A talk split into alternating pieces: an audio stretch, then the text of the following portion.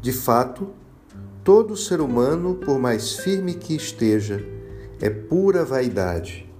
Salmo 39, 5. Nesses tempos de pandemia, todos nós fomos obrigados a reconhecer como nós somos frágeis. Um vírus minúsculo, invisível, é capaz de destruir a nossa vida e colocar abaixo todos os nossos projetos. Grandes nações se viram impotentes diante de sua ameaça. Sábios se mostraram confusos sobre os mistérios de sua atuação. Sabemos pouco, podemos pouco. Essa é a realidade da condição humana, e somente os tolos e arrogantes continuam a pensar que são invencíveis.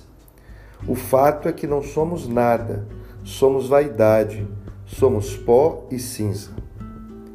Mas ao reconhecermos nossa real condição, fica mais clara a grandeza da graça de Deus, pois Ele quis e quer amar criaturas assim, tão pequenas, a ponto de nos dar seu Filho e de imprimir em nós a sua imagem. Somos vaidade, mas por sua misericórdia, Ele nos destinou para a glória e para compartilhar de Sua presença para sempre. Amém.